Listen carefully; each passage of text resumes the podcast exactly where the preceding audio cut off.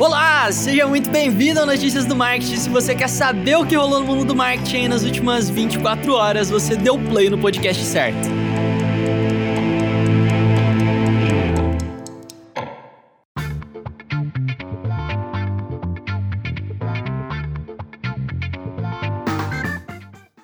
Seja muito bem-vindo a mais um dia no Notícias do Marketing. Eu resolvi tirar essa introdução para te falar algumas das principais vantagens de você ficar muito bem informado né, com notícias do marketing. Primeiro, você pode tomar decisões melhores, porque você sabe um contexto hum, de negócios e um contexto de mercado superior a outras pessoas. Segundo, você invariavelmente vai fechar mais clientes, porque para um cliente que está chegando, você demonstrar o seu conhecimento de fatos atuais acaba sendo tendo um peso bem grande, isso é bem relevante e traz mais confiança para você poder fechar novos negócios, beleza?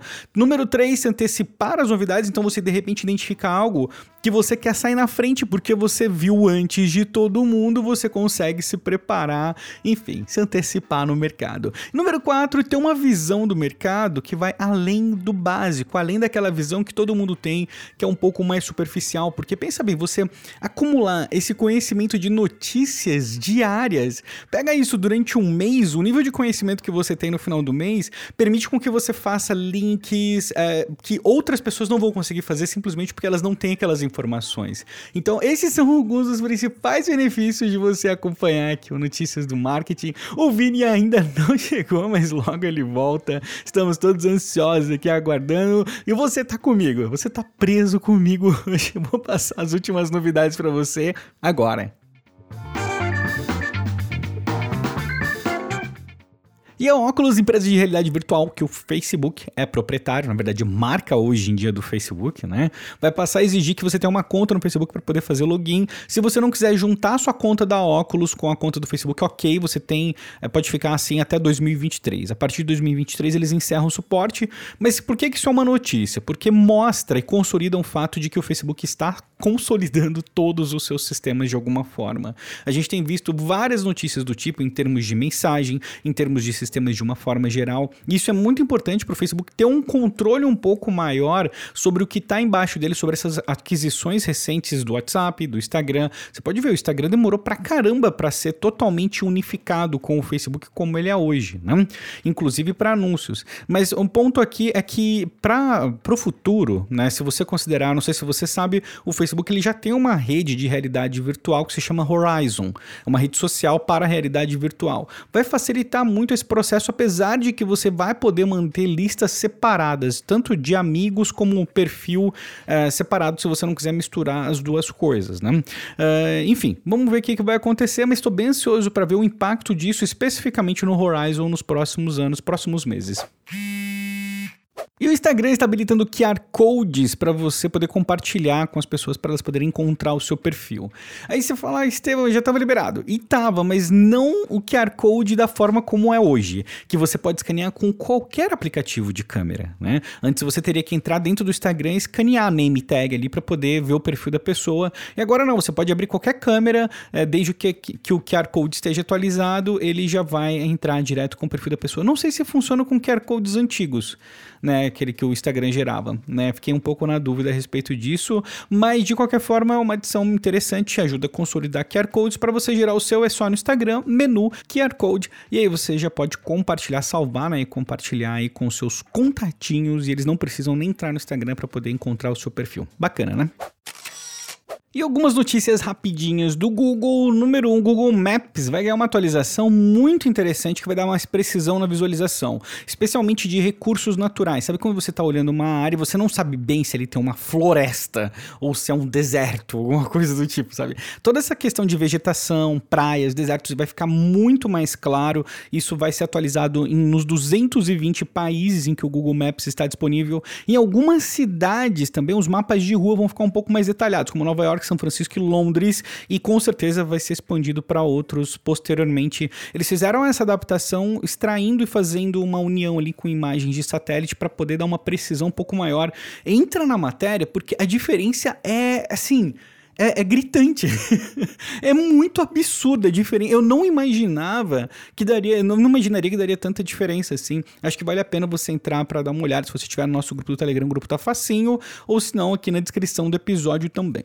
Outra notícia do Google, essa eu achei muito bacana, ele liberou o envio de áudio usando o Google Assistant. Então você vai poder falar, ok, Google, enviar uma mensagem de áudio e você vai poder colocar o nome da pessoa e já falar a mensagem, ele vai mandar a sua voz, o seu áudio para outra pessoa. É um recurso muito simples, mas pô, eu acho, assim, é, é algo que eu acho essencial. Acho que é algo que é muito importante ter e está liberado em inglês e também onde? Claro, no Brasil, olha, em português. Que maravilha. Então, se você usa aí o Google Assistant tanto em inglês como em português, você já pode testar o recursinho, né? Vai ser bem bacana. E uma outra atualização do Google, essa menor, mas ele está atualizando ali na SERP, na, nos, uh, nos resultados da busca do Google, uh, os cartões para receitas, vagas de emprego e shopping. Os cartões ficaram bem grandes, então se você for procurar uma receita, ele ficou bem mais uh, fácil de você visualizar, ele ficou mais amigável, vamos dizer assim, trazendo uma experiência muito melhor para o usuário. Você pode esconder cards individuais,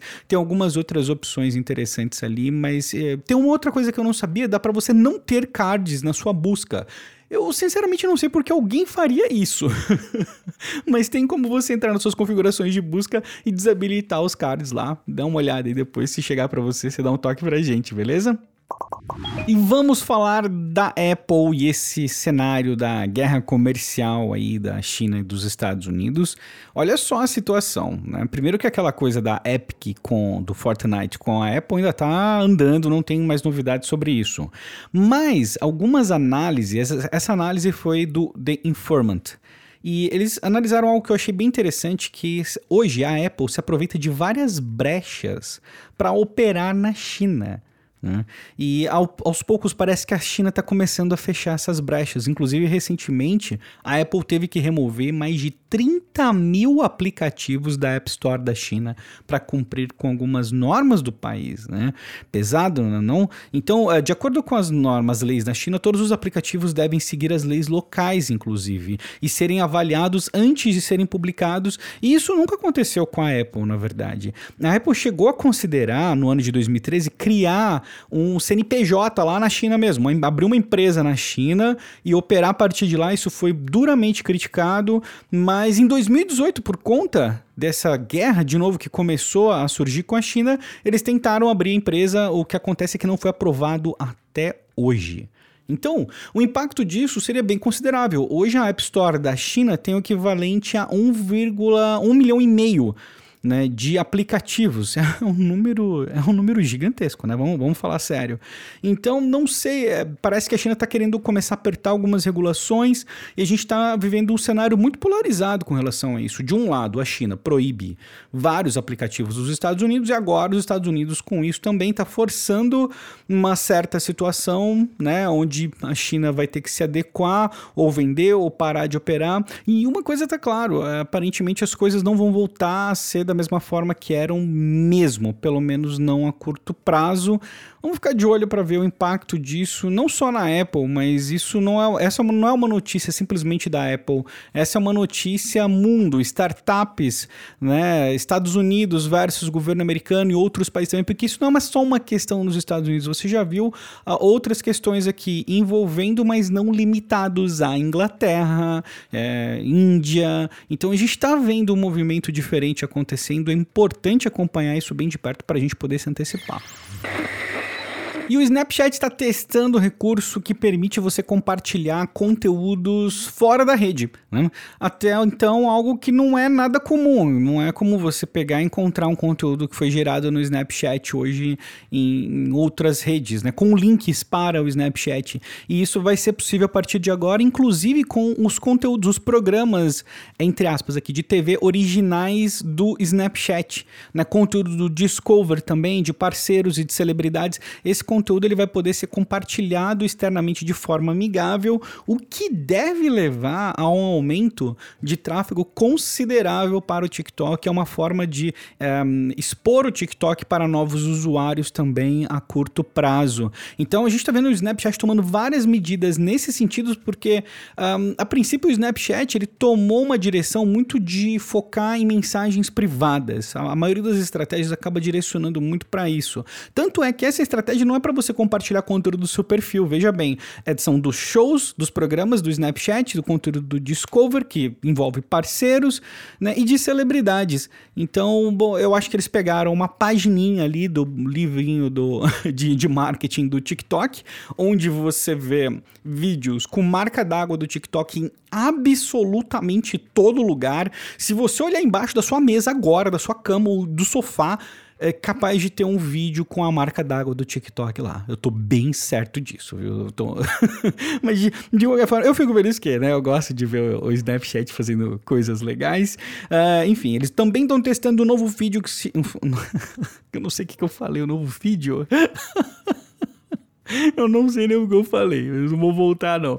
Eles estão testando um novo feed que se chama Spotlight. E é um conteúdo que você pode aparecer nesse, nesse feed, né? Você pode mandar um, seu, um vídeo seu pessoal para aparecer ali, mas tudo que aparecer ali vai ter curadoria do Snapchat. Eles têm algo parecido com isso no Nossas Histórias, onde você pode publicar, por exemplo, tem um tema ali na semana ou no dia, você pode publicar algo com uma hashtag ou escrever alguma coisa relacionada àquele tópico e o Snapchat, é, você sabe disso, né? O, o, Snapchat indexa esse conteúdo e ele pode buscar isso e colocar em destaque na, na, na parte nossas histórias ali. Lembrando que o Snapchat hoje tem 238 milhões de usuários ativos, um crescimento de 17% em relação ao ano passado, e as pessoas assistindo aos programas nativos do Snapchat, isso aumentou 45% quando você compara o segundo trimestre de 2019, o segundo trimestre de 2020. Né? Então, números bons e uma boa notícia para quem curte o Snap. E para encerrar, uma super rapidinha sobre o produto do Facebook, o Portal. Ele agora vai ser compatível com o Zoom WebEx, Blue Jeans e outras. Então, uh, ele acabou virando um acessório, vou te falar, fantástico, fantástico. Eu não imaginava o Facebook colocando Zoom dentro do Portal, porque eles lançaram Messenger Rooms faz pouco tempo para o Portal. Mas o que eles estão querendo fazer é posicionar o Portal como realmente uma solução agora para home office também. E é interessante porque a parte de inteligência artificial da câmera do Portal é muito bacana para esse cenário. Então, acho que foi uma boa aquisição. Uh, foi muito elogiado uh, esses acréscimos recentes aí no portal do Facebook provavelmente vai ser um produto que vai crescer bastante nos próximos anos. Acredito que não esteja disponível no Brasil ainda, pelo menos não estava até a última vez que eu vi. Mas se você tiver um portal e testar o recurso, dá um toque pra gente como é que foi, beleza?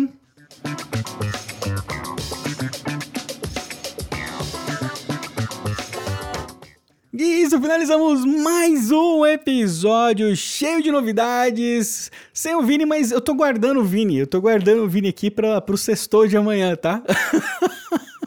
Amanhã tem sextor do Vini, beleza? Então vem aqui, você, não vai querer perder o sextor do Vini, né? Então vem aí, a gente trocar ideia amanhã para você ficar informado e a gente continuar nosso bate-papo aí sobre as últimas novidades do mercado. Um grande abraço e até amanhã. Este podcast foi uma produção de Estevão Soares e Vinícius Gambetta, distribuído por Agência de Bolsa e SMXP.